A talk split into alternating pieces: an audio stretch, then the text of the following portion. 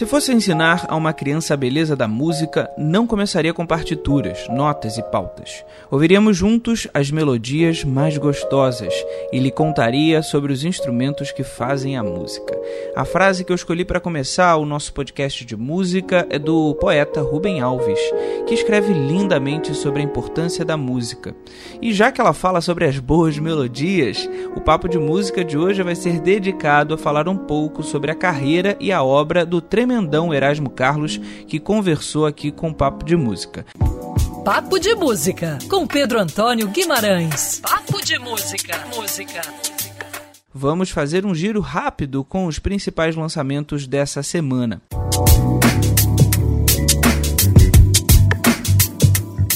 A Máquina do Tempo é o título do oitavo álbum de Isabela Taviani.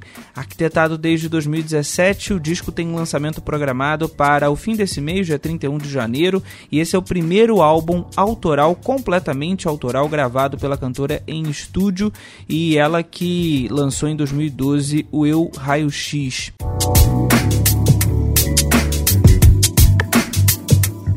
Passando de Isabela Taviani para o Russo Oleg Tumanov, ele lança este mês aqui no Rio de Janeiro o álbum em homenagem à música brasileira e tem participações de grandes nomes da MPB como Leila Pinheiro e outros. Oleg é um grande entusiasta da música nacional e da bossa nova. É, 15 anos depois de erguer ponte entre a bossa nova e os sonhos de Cuba, no álbum Rio Havana, ele percorre com segurança e com a boa saudade dos grandes nomes da da bossa nova como Vinícius, Tom, no álbum On the Way from Brazil.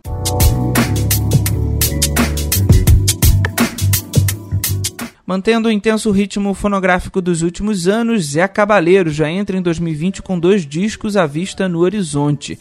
Depois de ter apresentado ao longo de 2019 o álbum duplo, dividido em dois volumes, O Amor no Caos, o artista maranhense se prepara para lançar o EP autoral com marchinhas inéditas e álbum com regravações de canções de compositores portugueses, ambos através do próprio selo é, Saravá Discos. O primeiro single já está publicado às vezes o amor, que dá uma mostra, um gostinho aí do álbum Canções de Além Mar. Papo de música, música.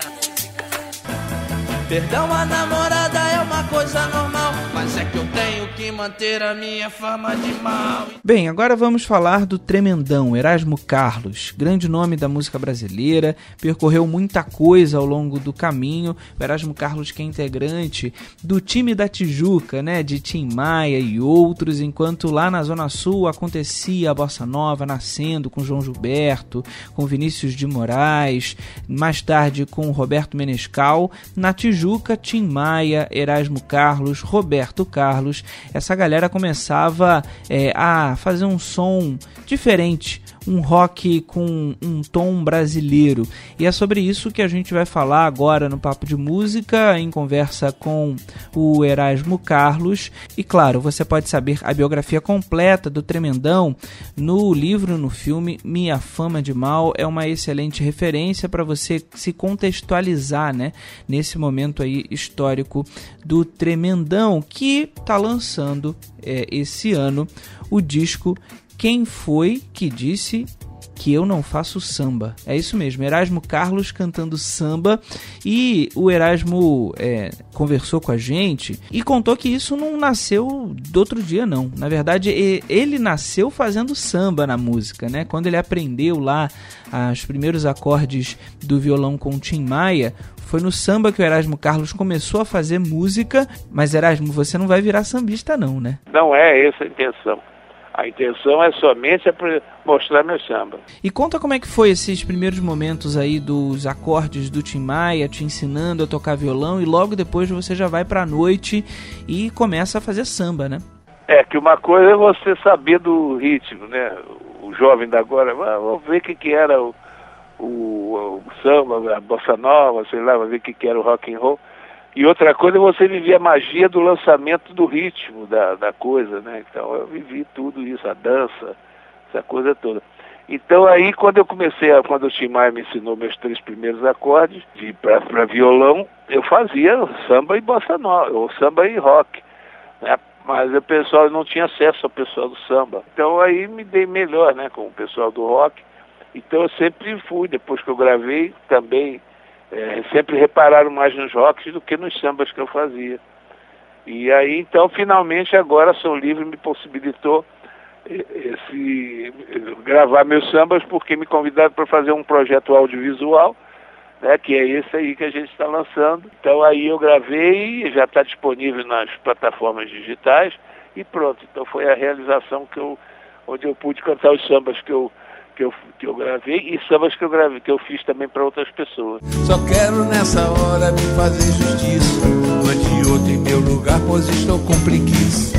Bem, esse álbum tem oito faixas: Mané João, Samba da Preguiça, outros sambas de autoria sua ao longo do período da tua carreira que você fez samba e outros compositores gravaram. Então eu queria que você falasse um pouquinho aí como foi essa seleção, quem te ajudou, como é que foi a produção. Ah, eu e meu filho Léo, que a gente ficou ouvindo os sambas todos que eu gravei e esse vai, esse não vai.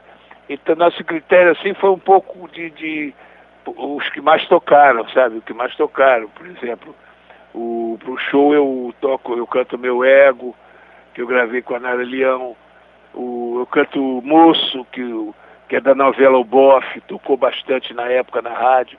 Então a gente deu preferência por essas músicas assim.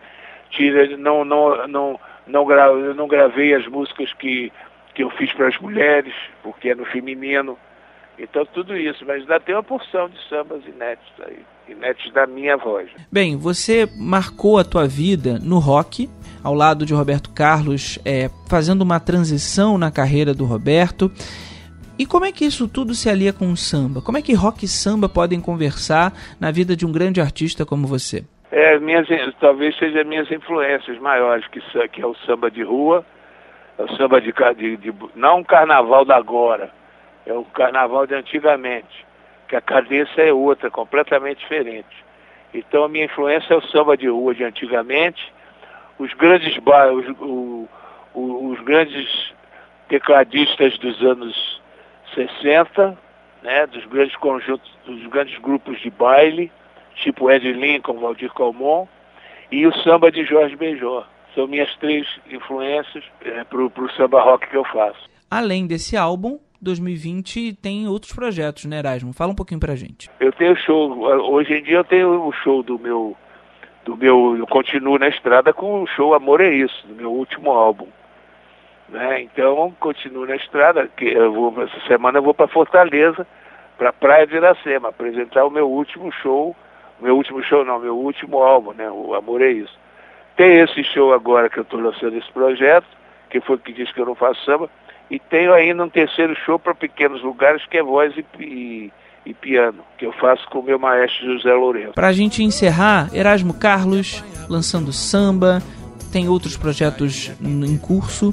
É, queria saber de você como, depois de tudo que você viveu aí na tua carreira, de tudo que você ouviu, de tudo que chega para você gravar, de tudo que você escreve para os outros gravarem, como você está vendo o nosso momento em termos de música? Cara, eu tô perdido junto com todos os artistas do mundo. Todos os artistas do mundo estão perdidos, ninguém sabe o que, que é direito. A gente dança conforme a música. Então ninguém sabe para onde vai, nada. Então todo mundo tentando suas coisinhas. Né? Então eu sou apenas um dos artistas do mundo que estão perdidos também.